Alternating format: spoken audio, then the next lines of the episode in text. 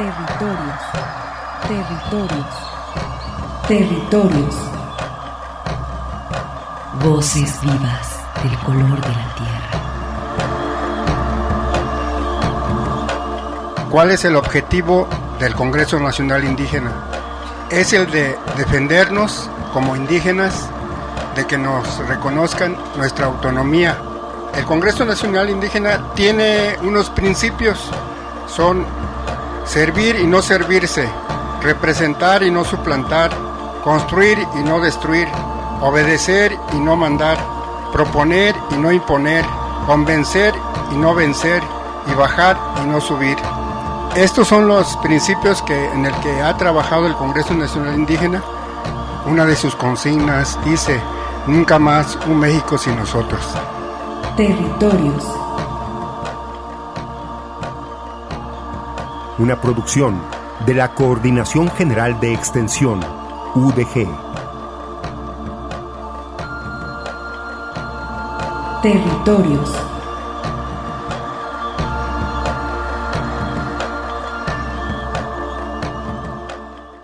Muy buenas tardes, estimados radioescuchas.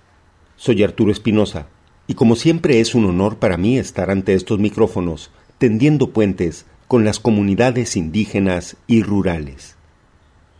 Y como por todos es sabido que tenemos que guardar las debidas previsiones para contener la epidemia viral que estamos viviendo, así que esta tarde tendremos un programa especial para ustedes. A continuación, vamos a escuchar las recomendaciones de nuestra casa de estudios para enfrentar esta segunda fase en que debemos mantenernos en resguardo y evitar exponernos a un contagio.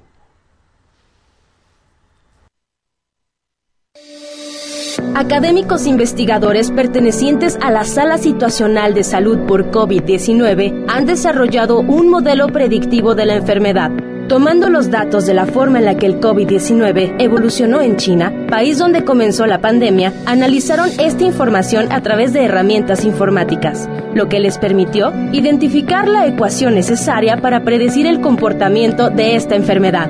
Obtenida la ecuación predictiva, se utilizaron los datos reales de casos en México y el 12 de marzo del 2020 obtuvieron dos panoramas, uno optimista y otro crítico es decir, el mejor o el peor panorama al que podríamos enfrentarnos. Esto permitió darnos cuenta que en caso de no tomar medidas preventivas, nos enfrentaríamos a un incremento masivo de casos. Sin embargo, se activaron los protocolos oportunamente, lo que permitió que esto no sucediera.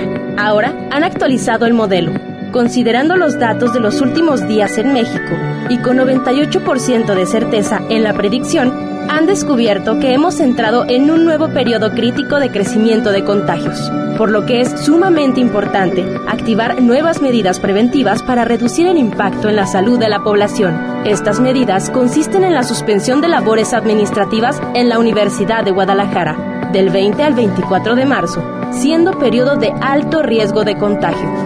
Es por esto que exhortamos a toda la comunidad universitaria y al resto de la sociedad a que se mantengan en aislamiento, pues este periodo es clave para contener la propagación del virus.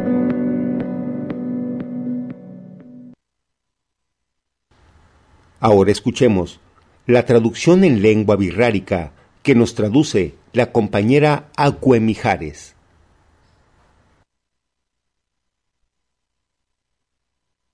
Que ocurre United Viralitari. Metemaicate Universidad de Guadalajara mente Urrimaya, coronavirus COVID-19 tsie, me paitaka que na meyukie rokutet kani, hikupiani ribenche de marzo, reukanye kani. Heutipare yuke, maritirri 24 de marzo. Banyu kuini yapuyu tatua. Teteuticuinek ya teutecuhu abaruba. Anata que que tentekakune pumeutiyuani. Bauritzika neuretseunu airiba ne aucuemijares neputaine, en i territorios. Pampariyutsi. Que acurre United birra ritari. Tita tijuk coronavirus COVID-19. Ik i kuini ya pensume ria kahepo kanyuma yareni. Peuta kukutu pejuyatu, bauriarika peuta ibetu. Rakapu pero eriaka, akita peukaba yiyeikani. Reimeneta a doctor pu inimia, yatuni itsukame. Ya arrauta peureyuane, neo atinatu azuritie atetatie, hipa me va aurie poukeyeikani. Tatsume tie ta aurika tie, uyeikatu kanayeikani ikukuiniya. Hemieme reimieme pene atarrata. Hipame pevaru tuirieniku. Ya ena i kiakaritie peutiuyeika. Ya señal me roa betie peureyeika. Pene uni uni. 33, 38, 23, 32, 20. 33, 38, 23, 32, 20. René Ubillani, René Kamaimabani, Rapunik, Yuteta, Yutsuri, Yuhurrita, Reukayukumawani, Yatuni, Yumamatia, Reukabi Bieren. Bauritika neureche unu airiba, ne auquemijares, ne putaine, ena i territorios. Coronavirus. Información sin desesperación. ¿Cómo me informo sobre el coronavirus? Informate con fuentes oficiales. Audios, videos y textos anónimos que te llegan por WhatsApp u otras redes solo confunden, siembran dudas y hacen que entremos en nerviosismo y temor. No los compartas. Para saber qué hacer, es importante en estos casos escuchar lo que dicen las autoridades de salud, lo que publican en sus redes sociales oficiales y lo que recomiendan organismos internacionales como la Organización Mundial de la Salud o la Organización Panamericana de la Salud. Recordá, en estos casos, fuentes oficiales y seguir las recomendaciones de las autoridades sanitarias de tu ciudad, de tu provincia o del país. Un sitio recomendado www.argentina.gov.ar barra salud. Coronavirus, información sin desesperación. Un mensaje de Farco, Foro Argentino de Radios Comunitarias. Y para mantenernos alegres y animosos, vamos a escuchar esta pieza que ejecuta la marimba mazateca y que lleva por nombre Me llamo Raquel.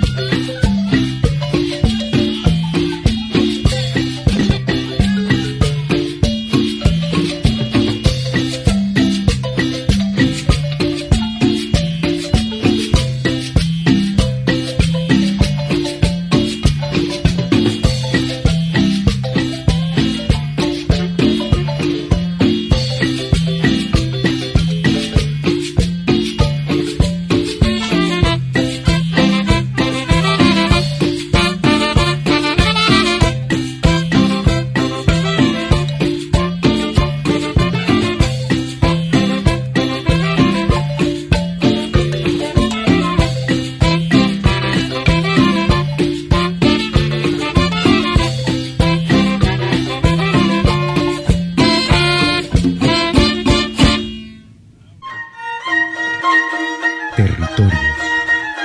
Coincidencias de identidad milenaria. Continuamos.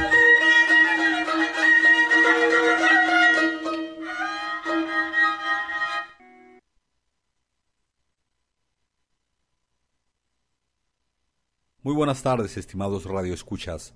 Mi nombre es Armando Abreu y les doy la más cordial bienvenida a estos territorios de sentido social y de sentimiento internacional, global, mundial. Permítanme comentarles que esta es una emisión grabada debido al periodo de contingencia sanitaria por el que estamos atravesando en este momento. Les recordamos a todas las personas que sigan las instrucciones de quedarse en casa, mantener limpias las manos y la cara y desinfectar los espacios donde nos encontramos. Asimismo, no perder la calma y si se presentan los síntomas del COVID-19, comunícate a los teléfonos 33 38 23 32 20, la línea de la salud Jalisco. Recomendarles que en estos momentos de pandemia es necesario sacar lo mejor de nosotros, afrontar esta crisis humanitaria y juntos salir adelante de estos difíciles momentos. Recordar que ya se está trabajando en la vacuna para el virus COVID-19 y mientras está lista para todo el mundo, continuar con las medidas de prevención. Gracias por atender estas medidas. Y bien, para continuar con este programa, quisiera mandar un saludo a la Unidad de Apoyo a las Comunidades Indígenas, WASI, a la Coordinación General de Extensión, así como a todos los compañeros que laboran en esta red de radio Universidad de Guadalajara, que se mantiene tendiendo puentes con las comunidades originarias de Jalisco, México y el mundo. Saludamos a todas las personas, saludamos a todas las personas que nos escuchan a través de Internet en la dirección www.radio.udg.mx desde cualquier parte del planeta. Saludamos al territorio Virrárica en la Sierra Norte del estado de Jalisco. Saludos a través de Radio Virrárica que transmite esta señal allá en San Andrés Cuamiata, Sierra Norte del estado de Jalisco, a través del 89.7 de la frecuencia modulada. Saludamos también al territorio indígena del sur del estado, Sonanagua, allá en Tuxpan, Jalisco, y toda la sierra de Manantlán. Saludamos también a la comunidad indígena Coca de la isla de Mezcala. Saludamos también a la Red Mexicana en Defensa del Maíz y al Congreso Nacional Indígena, al Consejo Indígena de Gobierno, así como a las bases zapatistas del sureste mexicano, al Rincón Zapatista de aquí, de Guadalajara, y por supuesto un saludo a los pueblos originarios de todo México y el mundo. Sean todos bienvenidos a estos territorios Gracias por estar aquí. A continuación, vamos a escuchar a la compañera Isaura García, quien es mixteca, tapatía, directora del Consejo Estatal Indígena de Jalisco, y quien también pertenece al colectivo de jóvenes indígenas urbanos. Estas palabras las rescatamos de su participación en el Foro de Educación Intercultural que se llevó a cabo en el Auditorio Pedro Arrupe de la Universidad de Liteso el pasado mes de febrero. Nos habla un poco acerca de cuáles son las políticas públicas para esta población de comunidades ancestrales y cómo vamos a pensar la interculturalidad y diversidad cultural que existe en la zona metropolitana de Guadalajara.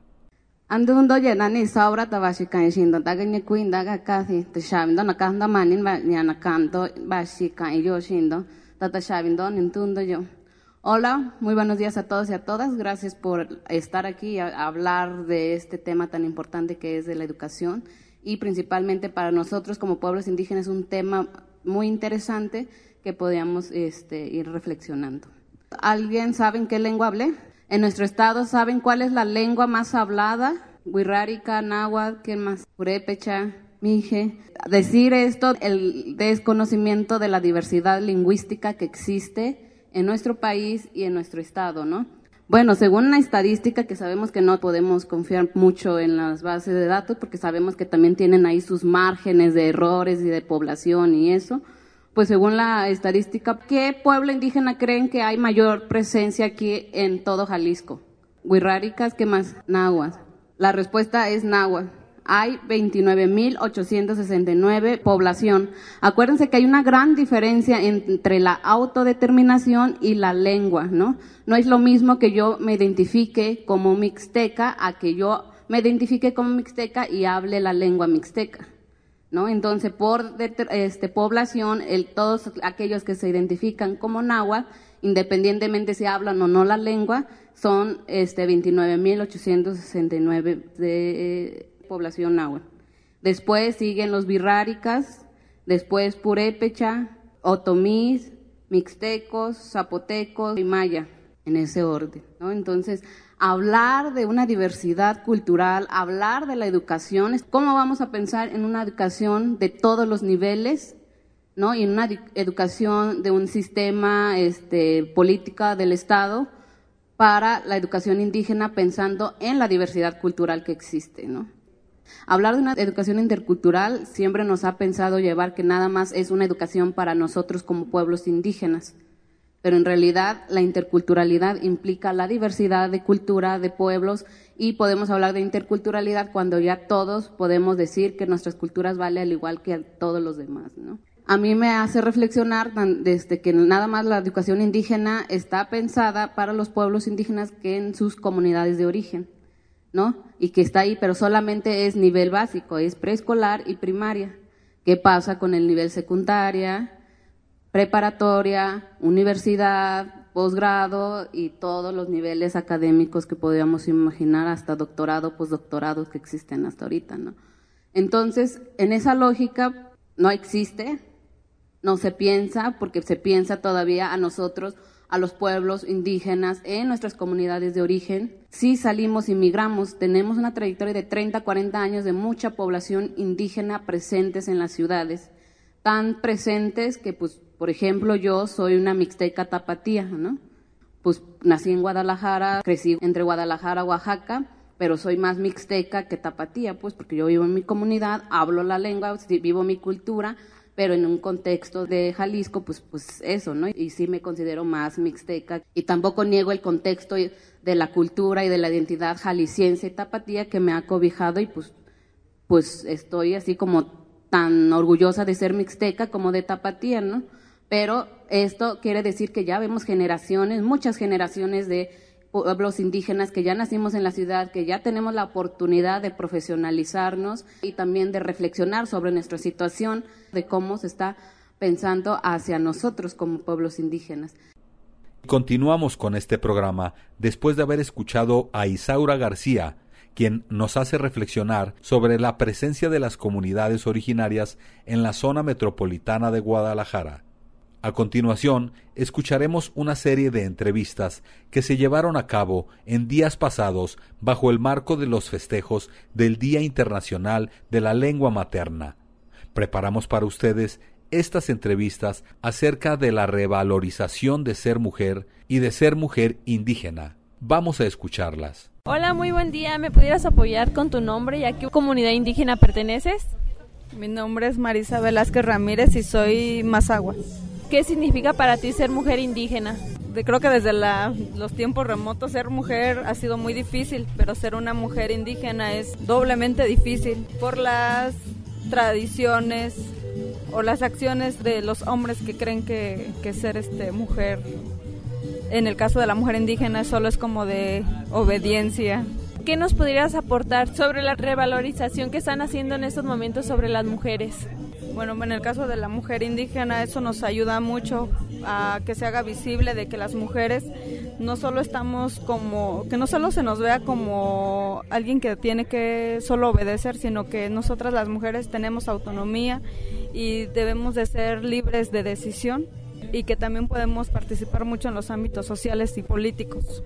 ¿Algún mensaje que nos quieras aportar? Pues que las mujeres seamos muy firmes y muy unidas, que seamos muy solidarias con las compañeras que están sufriendo en este momento algún tipo de violencia y que nuestros derechos se garanticen en todas partes, sea mujer indígena o sea o no indígena, todas tenemos el mismo derecho. Muchas gracias por tus palabras. Gracias. Bueno, compañera, ¿nos puedes compartir tu nombre y a qué comunidad perteneces? Este, yo me llamo Teresa Valentina, soy de Oaxaca y de la comunidad mixteca. hablo en mixteco. ¿Qué significa para ti ser mujer indígena? Este, pues sí, estoy orgullosa de ser indígena porque este mi dialecto que me gusta cómo hablo y también sé poquito hablar en español, más, más o menos, pero en mixteco sí, pues es la que hablo más, es la que platico más con mis papás en mixteco.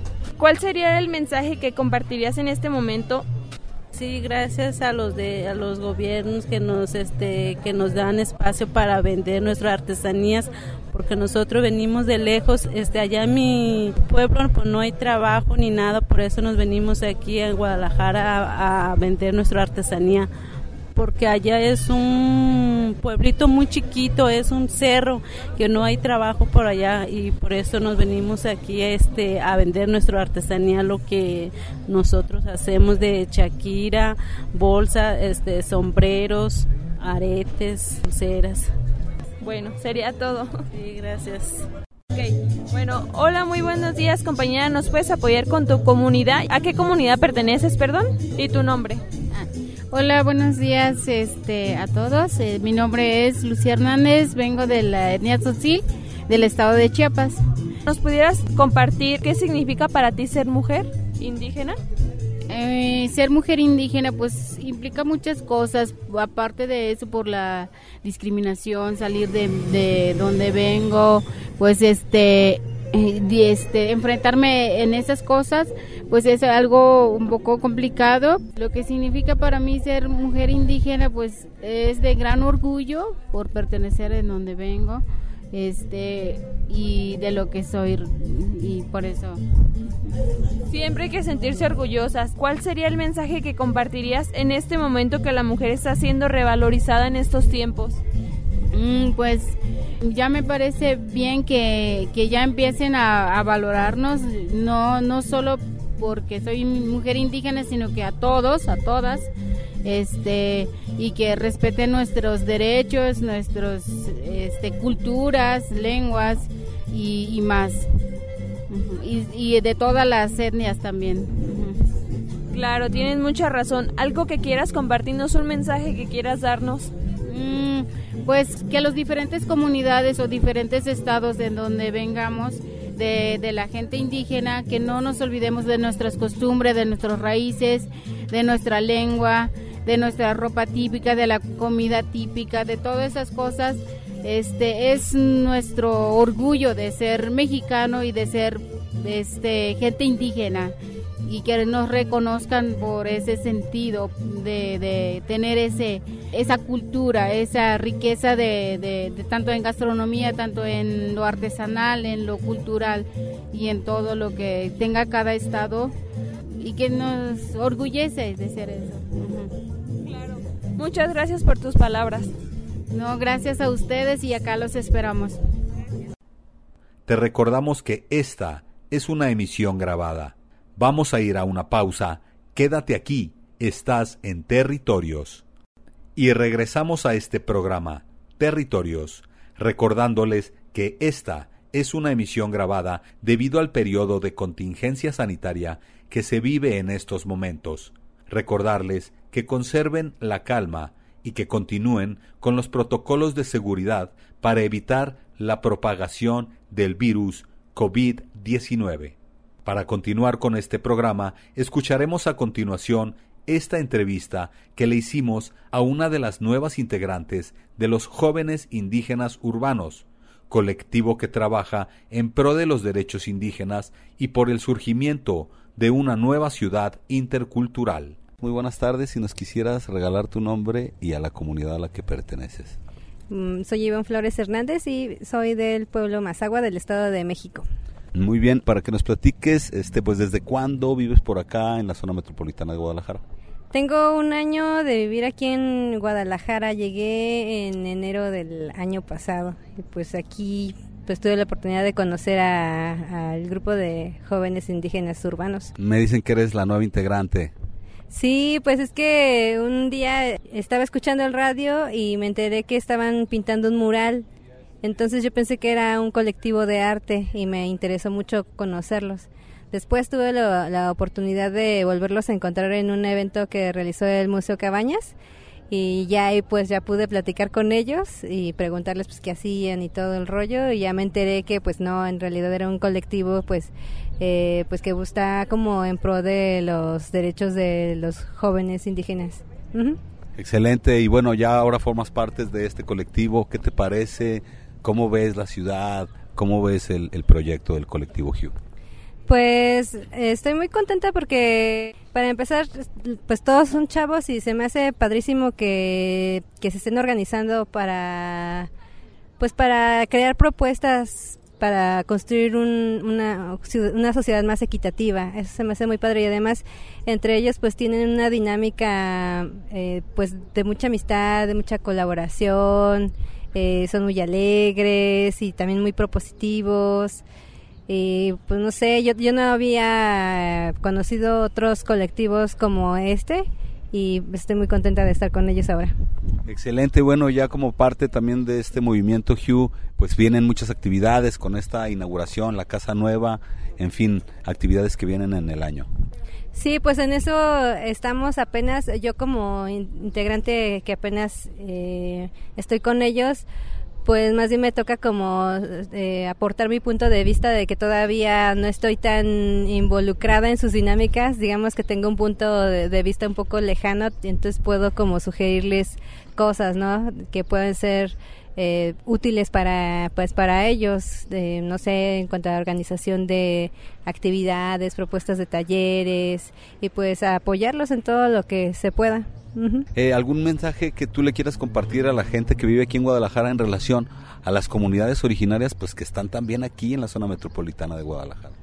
Sí, de eso estábamos platicando que normalmente pues no se les da el valor que se, se merecen a, los miembros de las comunidades originarias, pero sin embargo pues contribuyen día con día en muchos aspectos a la sociedad, en, la economía, en los vínculos que, que crean entre ellos y le dan cohesión a la sociedad y además pues creo que una de las partes más importantes es que resguardan como muchas tradiciones que actualmente están en riesgo de desaparecer por la dinámica económica y demás, ¿no? Entonces creo que sí es eh, muy importante que tomen conciencia respecto a, la importancia que ellos tienen para la sociedad, que tenemos para la sociedad. Bien, eh, ¿algo más que tú quisieras agregar? Pues que sigan al colectivo Hugh en sus redes, que le den like a la página y que asistan a los eventos que próximamente van a estar publicándose eh, pues en las redes. Muchísimas gracias. De nada a ti. Bien, estas fueron las palabras de Ivonne Flores, quien es Mazagua del Estado de México y quien radica en la zona metropolitana de Guadalajara y quien es una de las nuevas integrantes del colectivo Jóvenes Indígenas Urbanos. Y bien, a continuación, escucharemos esta entrevista que le hicimos a la señora María Paula Nieves Contreras, quien pertenece a la comunidad indígena de Cusalapa, ubicada en el sur del estado de Jalisco, y quien forma parte del grupo Mujeres del Color de la Tierra, quienes llevaron a cabo el quinto Festival del Café el pasado mes de febrero. Eh, muy buenas tardes, si nos pudiera regalar su nombre y a la comunidad a la que pertenece. Buenas tardes, yo soy María Paula Nieves Contreras, pertenezco a Pusarapa, municipio de Cuautitlán de García Barragán. Para que nos comente un poquito cómo comenzó y cómo se construyó este movimiento de mujeres del color de la tierra. Bueno, se construyó a través de la necesidad de nuestras familias que teníamos eh, que trabajar y aquí no había de trabajo para la mujer. Entonces, a partir de ahí empezamos a transformar el café, que siempre lo hemos tenido aquí. Somos 15 las que estamos trabajando en el café. Y pues el festival, el festival surgió de una estudiante que hizo su tesis con nosotras, trabajó aquí con nosotras y a ella le nació el, el hacer algo, algo que, que nos identificara como procesadoras de café, como mm, este productoras de café, porque cada una tenemos nuestros arbolitos. Entonces de ahí, del pensamiento de esa joven estudiante, fue que surgió este festival. Y pues ya gracias a Dios, quinto festival que, que tenemos. Y pues nos ha ido muy bien. Y esperemos que así nos siga yendo. Que mucha gente nos siga visitando, nos siga conociendo. mm, Para poder este traer recursos porque toda esta gente que nos visita eso es lo que nos deja.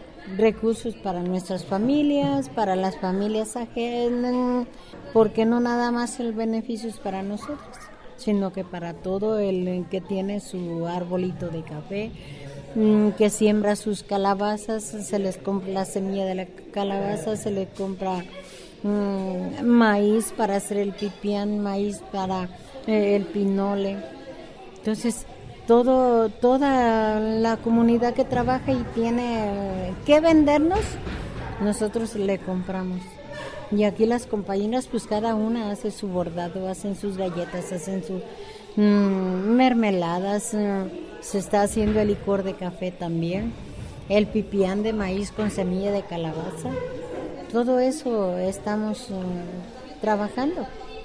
Y pues la gente eh, ayudando más que nada a más gente.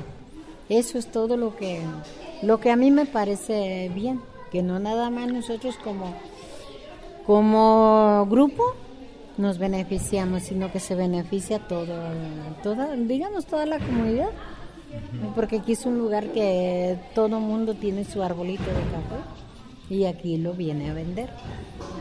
Entonces de ahí está, aquí estamos nosotros para todo. Empezaron con café, pero ya, ya se han sumado muchos otros productos, creatividad de, de la gente y, y las bondades del lugar también. Así es. Empezamos con el puro café y de ahí pues más personas y más cosas que empezamos a ver que la íbamos a vender. La miel, la miel también es algo que, que aquí se, producía. Pero ya la compañera que, que la estaba produciendo pues eh, se le acabaron y tuvimos que traerla de otro lugar y aquí la tenemos. Entonces por eso que le digo, no nada más nosotros, sino todo el productor de algo nos trae. En tiempo del café de mojote no lo trabajábamos, pero empezamos poco a poco a darlos a conocer. Una doctora vino y nos dio talleres de- del mojote, de todo lo que podíamos hacer, todo lo que contenía el café, porque nosotros nada más sabíamos que era alimento, un buen alimento, porque nos lo daban nuestros padres a, a tomar y pues eh, los chiquillos chapiadillos y muy imagínense nosotros no sabíamos todo lo, lo que tenían. Hasta que esa doctora lo mandó a examinar y ya vio todos los nutrientes que tiene el mojote. Y mire ahorita ya lo estamos vendiendo también igual que el café. Se vende casi casi igual.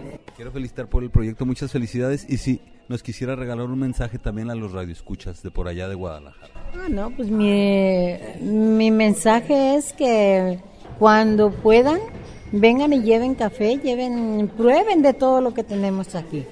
Ese es mi mensaje, que nos da mucho gusto, la verdad, que nos visiten. Muchas gracias, doña Paula. No, Gracias a ustedes por venir a, a dar a saber y a que la gente sepa lo que tenemos acá.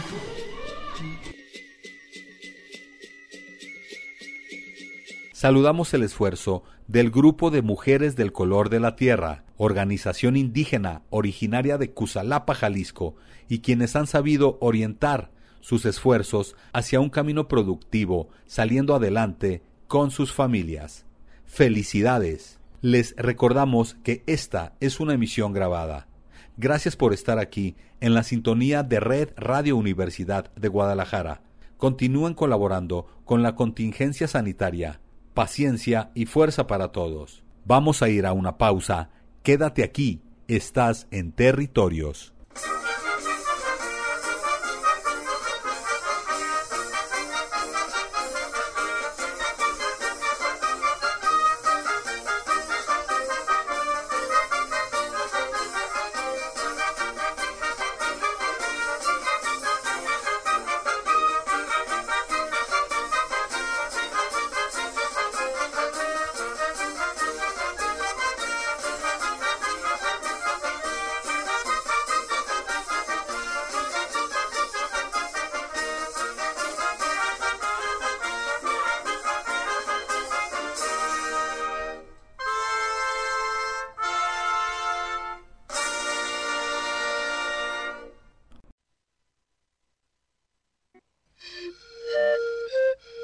Un espacio de reflexión para la concepción de un mundo de igualdad. Territorios. Coronavirus, información sin desesperación. ¿Por qué prestarle atención al nuevo coronavirus? El nuevo coronavirus es menos grave que otros virus. En la mayoría de los casos presenta síntomas leves, sobre todo en niñas y niños y adultos jóvenes. Incluso muchas personas pueden ni darse cuenta de que lo tuvieron y solo dos de cada diez que se contagian demandan internación. Sin embargo, el riesgo aumenta considerablemente en las personas mayores de 65 años y en aquellas que tienen problemas de salud como hipertensión arterial, enfermedades cardíacas o diabetes. Pero si no tiene una alta tasa de mortalidad, no es más grave que, por ejemplo, una gripe. El problema es que como se trata de una cepa nueva de un virus ya conocido que está todavía siendo investigada, no hay vacuna ni un tratamiento específico y eso lo torna peligroso. Coronavirus, información sin desesperación. Un mensaje de Farco, Foro Argentino de Radios Comunitarias.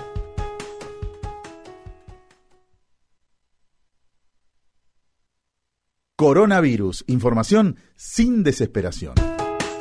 ¿Por qué es importante la responsabilidad individual y social? Es importante que todos y todas seamos responsables y respetemos la salud y la vida nuestra y de los demás.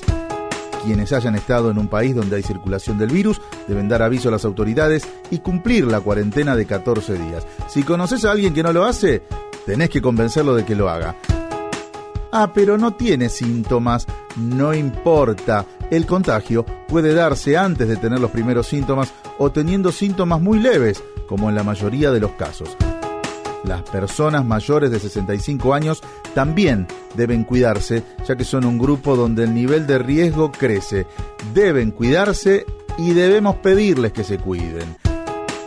Para que el contagio no se generalice, es importante evitar lo más que se pueda la circulación y cumplir las medidas de prevención e higiene. Si no lo hacemos, podemos contagiarnos y si nos contagiamos, podemos contagiar. Coronavirus, información sin desesperación. Un mensaje de Farco, Foro Argentino de Radios Comunitarias. Coronavirus, información sin desesperación. ¿Cómo se contagia el nuevo coronavirus? Se contagia cuando alguien que tiene el virus tose o estornuda. Al hacerlo, libera gotitas que pueden ser inhaladas por otras personas o que se depositan en distintas superficies como una mesa, el pasamanos del colectivo, una taza o cualquier otro objeto.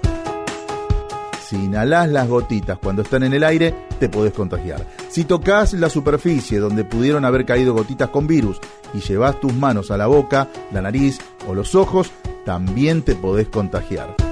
Por eso se recomienda mantener un metro de distancia con personas que tengan tos o estornuden, lavarse frecuentemente las manos con agua y jabón, no llevarse las manos a la boca, la nariz o los ojos, ventilar bien los ambientes y limpiar las superficies y objetos de uso habitual. Coronavirus, información sin desesperación. Un mensaje de Farco, Foro Argentino de Radios Comunitarias.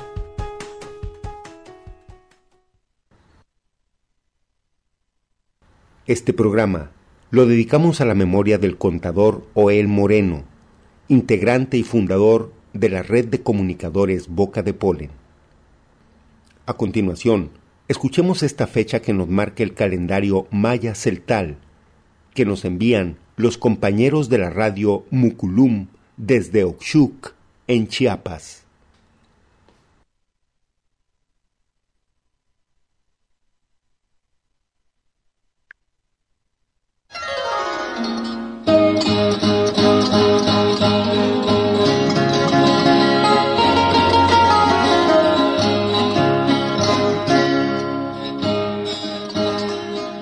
Olaltí del 28 de febrero al 19 de marzo.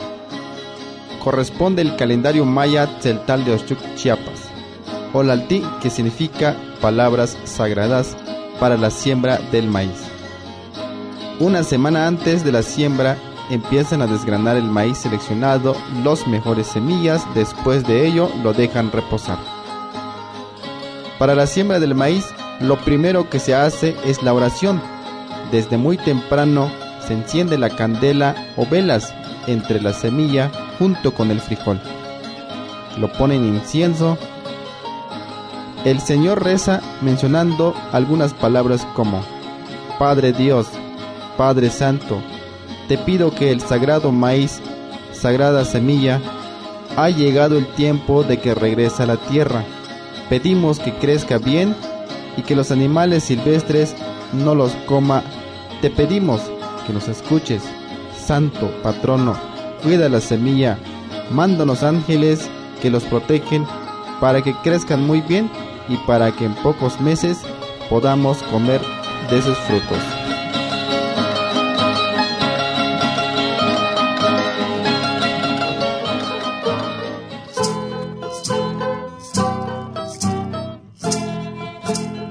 Cuando comienza la siembra, las candelas permanecen encendidas durante todo el día, mientras se esté sembrando.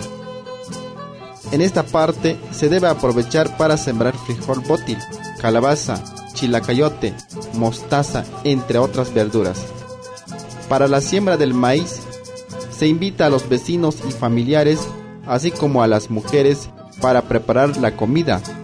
Una de las comidas para ese día es el chile molido, y en ella sumergidos dos blanquillos, y se les pasa el atolagrillo en una jícara.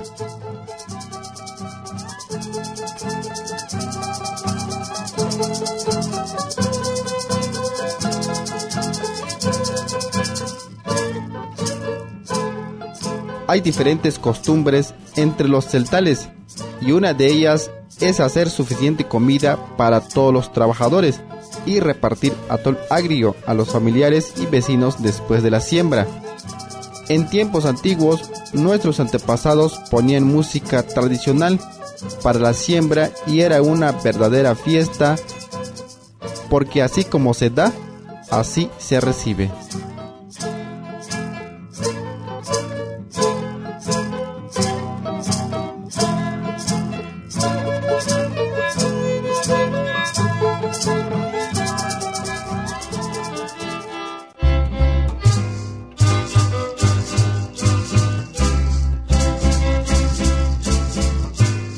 Recomendaciones para que la siembra del maíz produzca bastante.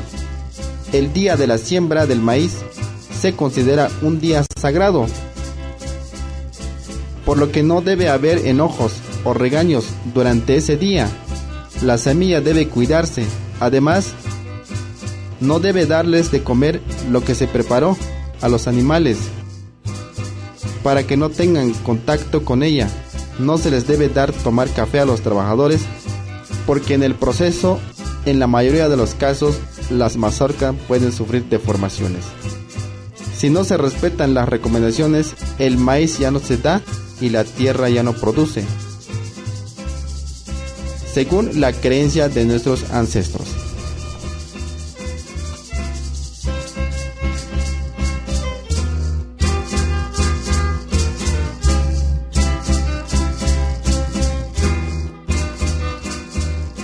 Producción de la radio Mugulum 94.5 FM.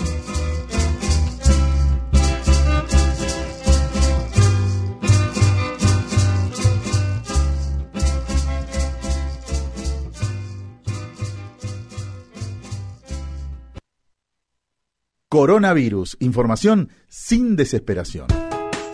¿Cuáles son los síntomas del nuevo coronavirus? Los síntomas más comunes son fiebre, cansancio y tos seca, aunque algunos pacientes pueden tener dolores, congestión nasal, dolor de garganta o diarrea. ¿La cuarentena son 40 días? No, la cuarentena en el caso del nuevo coronavirus son 14 días, que es el plazo máximo de incubación que se conoce hasta ahora. Por eso, las personas que estuvieron en zonas donde hay circulación del virus deben permanecer obligatoriamente aislados en cuarentena durante 14 días para no contagiar. Coronavirus, información sin desesperación. Un mensaje de Farco, Foro Argentino de Radios Comunitarias.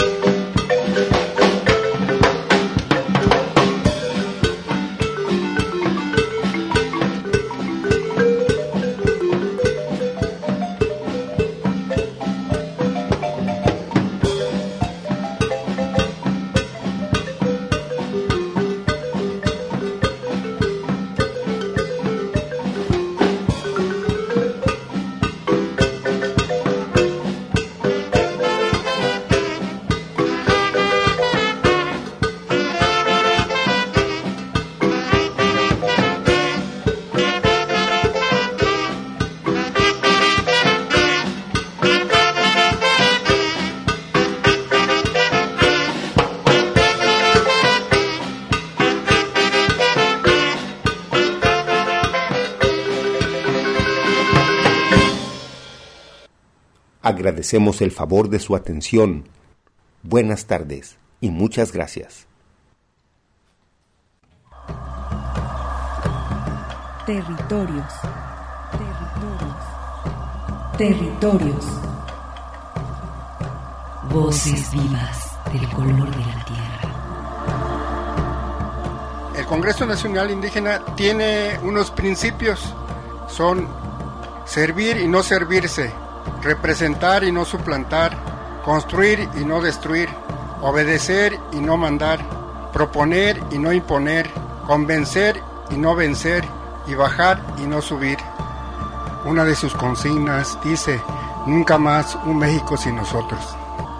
Territorios.